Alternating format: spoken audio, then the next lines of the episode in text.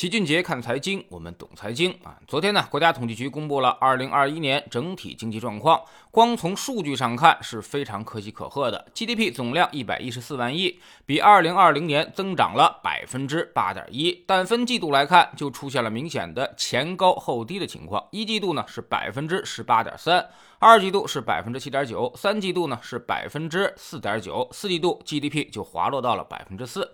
所以越是到年底，经济下滑的压力也就越大。其实呢，这里面还有一个统计误区，就是因为二零二零年受到疫情的影响，所以 GDP 的数据变得是很不正常。我们应该拿二零二一年的数据跟二零一九年来做对比。那么二零一九年全年也有九十八点六万亿，也就是说两年时间我们增加了十五点七万亿的 GDP。而二零一七年到二零一九年也差不多增长了这么多，所以从两年的增量数据来看，其实呢，我们这几年变化的增量并不太大，几乎都是每两年增加十五万亿的水平，这就是经济明显减速的一个标志了。所以今年的数据虽然是增长百分之八点一，但是呢，数据已经完全失真，实际上经济增速也就是百分之五左右，跟两年平均水平基本持平，甚至二零二二年估计全年经济增长目标就会定在百分之。五，我们再想破六已经变得非常困难。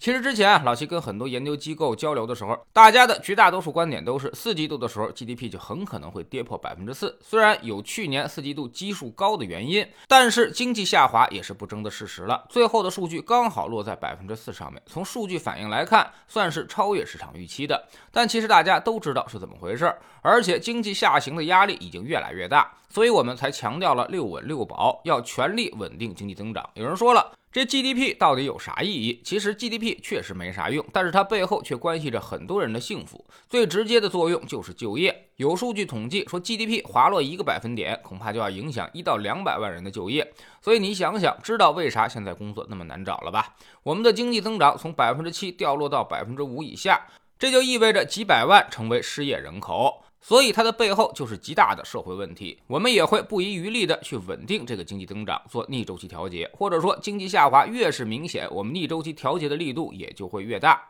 因为经济持续下滑的后果，我们是承担不起的。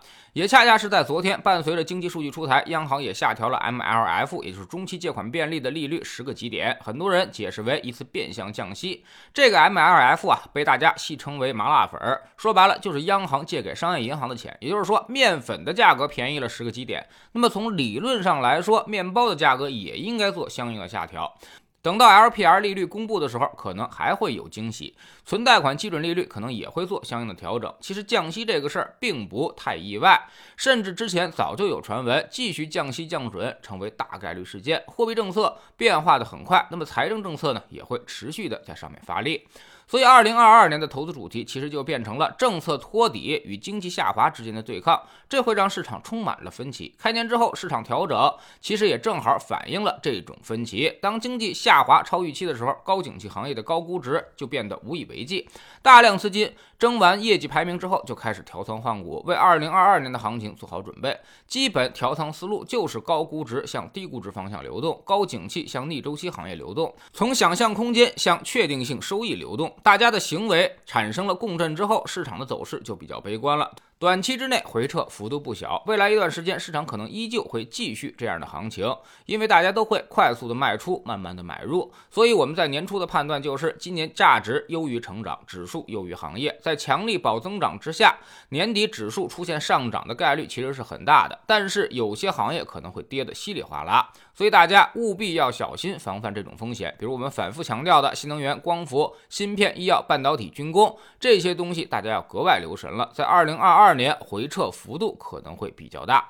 但是话又说回来，如果他们大幅下跌之后，那么可能会迎来重新加仓的机会。那么什么叫做大幅回撤呢？老齐判断至少应该在百分之三十以上。今年随着经济下行，企业业绩会逐渐变差，进入一个去库存周期，业绩下滑会成为普遍的现象。所以任何高估值的行业都会很危险。你会发现实际业绩增长根本就赶不上你的预期变化，所以很容易出现戴维斯双杀的情况啊。也就是说，业绩下滑的同时，估值也会下滑。比如一个公司业绩是一块钱，你预计它每年能增长百分之三十，所以觉得估值五十倍是没问题的，那么股价也就定在了五十块钱。但是今年一看啊，业绩只有百分之二十的增长了啊，那么五十倍的估值就太高了，于是市场就普遍觉得顶多顶多给到三十倍估值。那么股价呢，就变成了业绩一块二乘以三十，这也就意味着股价要跌到三十六块钱，这个跌幅呢就达到了百分之二十八。所以它也不是不赚钱了，只是没有大家想象的赚的那么多了，股价就会遭遇到暴跌。这个预期过高的东西一定要小心啊。那么今年大部分高预期行业估计都没办法兑现啊，股价调整个百分之三十是非常正常的事情。反而是那些之前一直跌的东西很安全，大家对他们本身就没什么期望，自然也就不会有失望。越是逆周期的时候，越不要相信那些什么成长的神话，他们会让你变得很受伤。在知识星球清洁的粉丝群里面，具体要买什么，配置怎么做，我们都详细的告诉了大家。投资呢，就如同种地一样，会有明显的春种、夏长、秋收、冬藏，它不是你去当小时工啊，要求每天每时都能赚钱。我们虽然无力改变市场，但是却可以改变自己的行为，耐心等待，静待花开。只要别碰那些热门，别让自己损失过大。年初跌下去的这些啊，其实很快就能涨回来了。我们总说投资没风险，没文化才有风险。学点投资的真本事，从下载知识星球找齐俊杰的粉丝群开始。粉丝群启动新年提价工作，一月二十号早上啊，那么粉丝群价格将从现在的二百八十四元调整到三百九十八元，还剩最后两天。要想每天听策略，接受老齐按摩的，可要抓紧最后的时间了，不要错过一轮大行情的布局机会。老用户依旧是一九九续费，新进来的朋友可以先看《星球置顶三》，我们之前讲过的重要内容和几个风险低但收益很高的资产配置方案都在这里面。在知星球老齐的读书圈里，我们趁着孩子放寒假。带来吴军老师的新书《给孩子的科技史》。昨天我们说到了第二次工业革命，电力的出现啊，让我们进入了最为轰轰烈烈的一百年。这一百年，人类创造的财富比之前的总和还要多，这就是科技进步所带来的力量。当有重大科技进步发生的时候，股市的表现都不会差。